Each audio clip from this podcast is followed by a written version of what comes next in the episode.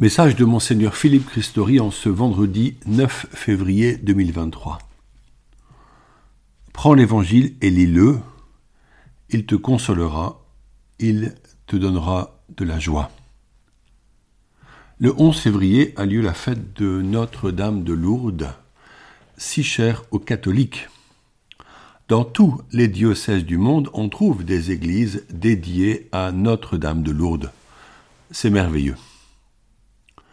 L'Église, qui est en France, choisit le dimanche le plus proche de cette fête pour prier avec et pour tous les malades. Elle demande à les visiter quand cela nous est possible. J'étais malade et vous m'avez visité, se réjouit Jésus quand il voit ceux et celles qui donnent leur temps aux personnes fragiles.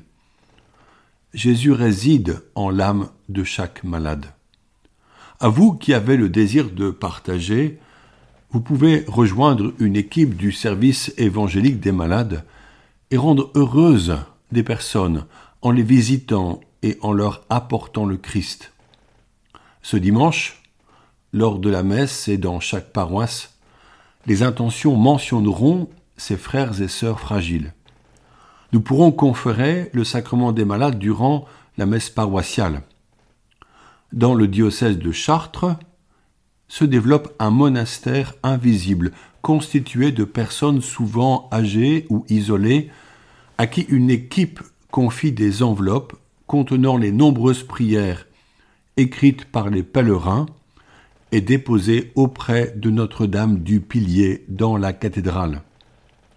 Ces priants le font avec grande joie, découvrant combien ils sont utiles pour la mission, chez eux ou dans des maisons de retraite. Nul doute sur la puissance de la prière de ces personnes qui, souvent de manière bien discrète, prient et offrent leur souffrance pour les autres. Quel bien font-elles? Nous en aurons connaissance au ciel, quand tous les bénéficiaires de tant de supplications nous accueilleront. C'est là le grand mystère de la communion des saints.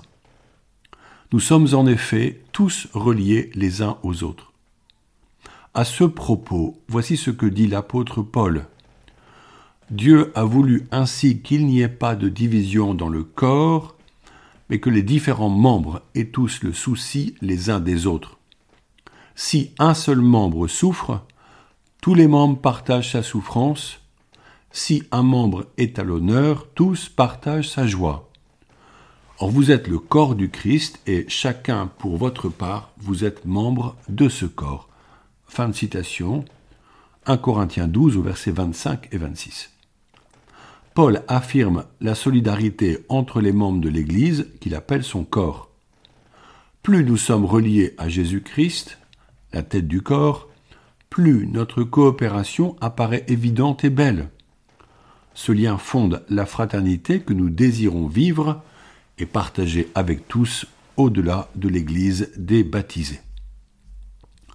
En août prochain, nous retournerons à Lourdes avec nos amis anciens ou malades pour notre grand pèlerinage animé par l'hospitalité chartraine et le diocèse de Chartres. Savez-vous qu'un camp d'adolescents y est organisé en même temps? Les jeunes logeant à la cité Saint-Pierre fondée en 1956 par le père Jean Rodin, pour les pauvres et maintenant les jeunes. Là, Jésus parle à ces jeunes par les paroles de la Bible, lors des échanges, durant les prédications, dans le secret de l'adoration. Il touche aussi leur cœur lors du service de nos frères et sœurs malades. Combien de vocations consacrées sont nées auprès de Marie? Soyons sûrs que d'autres s'éveilleront là, à nous de les accompagner à Lourdes en les confiant au Seigneur avec foi. Lourdes accueille encore les évêques de France, accompagnés de prêtres et de laïcs, lors de nos deux sessions annuelles de la Conférence des évêques de France, la CEF. Si des temps nombreux sont consacrés au travail, nous, évêques, sommes portés par la prière commune, le chapelet à la grotte, l'Eucharistie dans la basilique inférieure, nos prières recevant en ces lieux une profondeur et une douceur toute mariale. Sur un autre sujet, nous avons vu l'héroïque voyage du pape François en République démocratique du Congo. Ce pays très grand, plus de 100 millions d'habitants, riche de ressources naturelles attirant bien des convoitises, tarde à se développer tant le pouvoir en place est corrompu, l'injustice empêche la démocratie et des milices violentes agressent des populations entières dans l'est du pays. Là, depuis plusieurs années, face aux dictatures de Mobutu et de Kabila, l'Église a haussé le ton par la voix forte de ses évêques pour demander plus de justice sociale, pour que cesse la répression dans le sang contre les manifestants, pour favoriser l'accès aux soins et à l'éducation scolaire. L'Église n'a que sa parole pour être le premier influenceur du pays face aux forces politiques et militaires. Courageusement, elle annonce que les droits, du peuple ne peuvent être bafoués. Le pape François a pleuré en écoutant les récits des crimes perpétrés dans la région du Kivu. À Kinshasa, face à un million de fidèles, dans son homélie, il a affirmé que Jésus, et je le cite, nous tend la main lorsque nous sommes sur le point de sombrer, il nous relève quand nous touchons le fond il a demandé le courage d'une grande amnistie du cœur, insistant pour que tous déposent leurs armes, pour que le cœur humain soit désarmé. Néanmoins, nous pouvons nous interroger sur ces violences. Pourquoi tant de mal? Pourquoi l'homme du XXIe siècle est-il capable de crimes abominables, laissant des populations dans un désarroi inimaginable, sans que nos pays ne réagissent vraiment alors qu'ils envoient des armes en Ukraine? Quelle valeur ont nos frères et sœurs africains pauvres? La valeur d'un homme serait-elle celle de son poids économique? L'homme contemporain doit être un consommateur ou un producteur de richesse, sinon il n'est pas. Pour la même raison, on abandonnera ces Africains à leur sort et nos anciens dans des EHPAD. On peut être fier de l'engagement de l'Église en ces territoires lointains, mais c'est au risque de la vie des leaders catholiques, laïcs et clairs, qui défient souvent les autorités. La réponse face à la violence, me disait un officier de police burkinabé dans sa maison sans protection à Nouna, c'est l'amour. Sans amour, on n'y arrivera pas, ajoutait-il. Sans amour, sans charité, toute personne peut se transformer en barbare et être influencée par des idées folles qui suscitent des crimes. La prière et la parole fortifient à contrario notre intelligence notre discernement pour que nous devenions des personnes de paix. Heureux les pauvres de cœur, le royaume des cieux est à eux, dit Jésus. Matthieu 5 au verset 3. L'orgueil et la jalousie, la comparaison et les envies malsaines peuvent pervertir en soi la paix et l'amour. Comment s'en protéger pour rester une personne digne et pacifique? En se faisant pauvre à l'intérieur, dit le pape, c'est-à-dire en surmontant toute prétention à l'autosuffisance pour se comprendre comme ayant besoin de grâce de Dieu.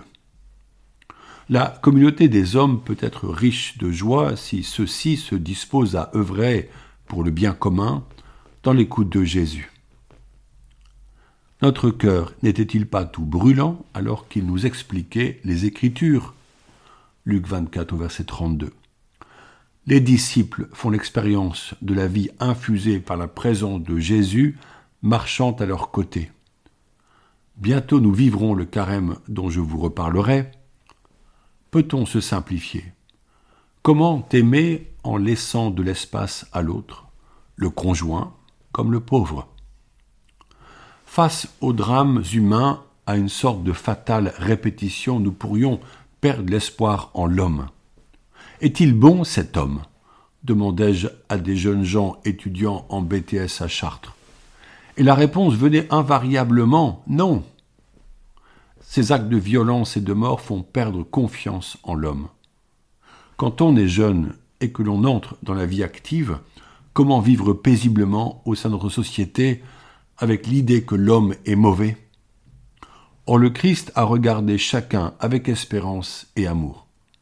Il a relevé ceux que la vindicte commune condamnait.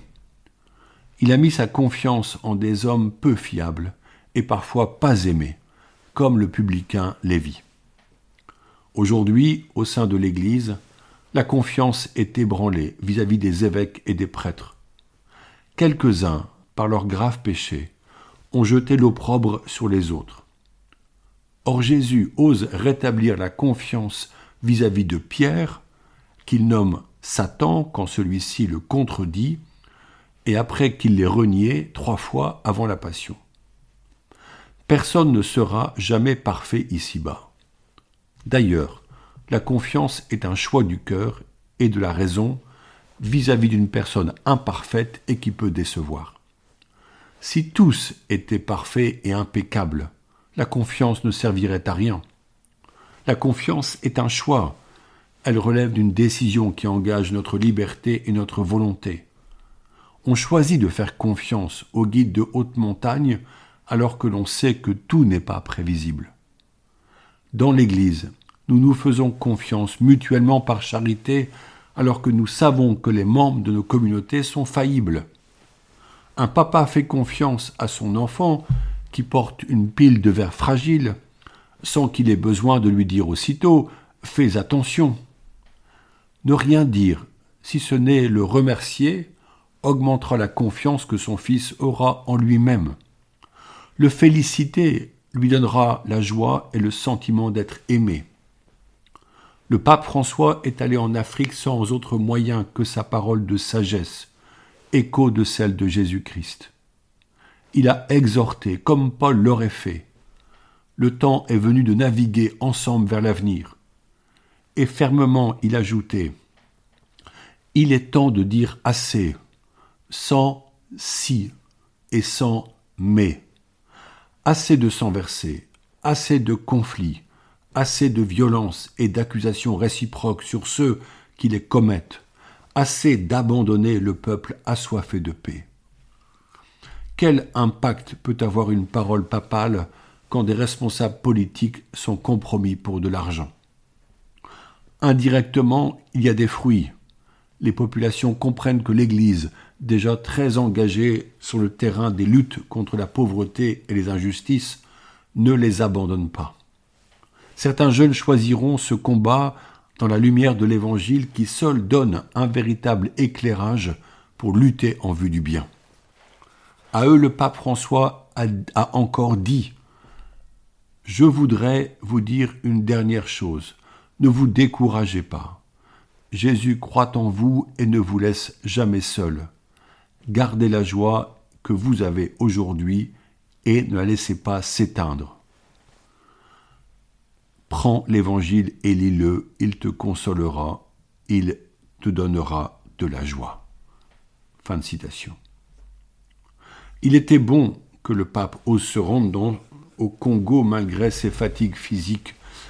Et c'est un cadeau formidable pour ces jeunes et aussi pour les plus pauvres de se sentir ainsi considérés par lui le Concile Vatican II dit que les joies et les espoirs, les tristesses et les angoisses des hommes de ce temps, des pauvres surtout et de tous ceux qui souffrent, sont aussi les joies et les espoirs, les tristesses et les angoisses des disciples du Christ, et il n'est rien de vraiment humain ne trouve écho dans leur cœur. Gaudium et Spes au numéro 1.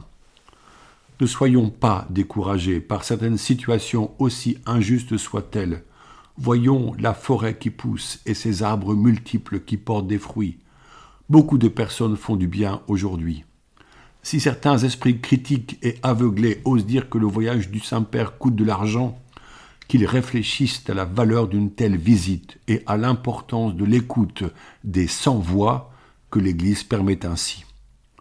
Notre Église en Eure-et-Loire, par ses membres engagés, doit localement faire de même, aller visiter et écouter, pour donner du bonheur. Si la confiance est mise en cause, c'est ainsi que les fidèles la retrouveront. Prions maintenant la Vierge Marie pour ces peuples du Congo et du Sud-Soudan.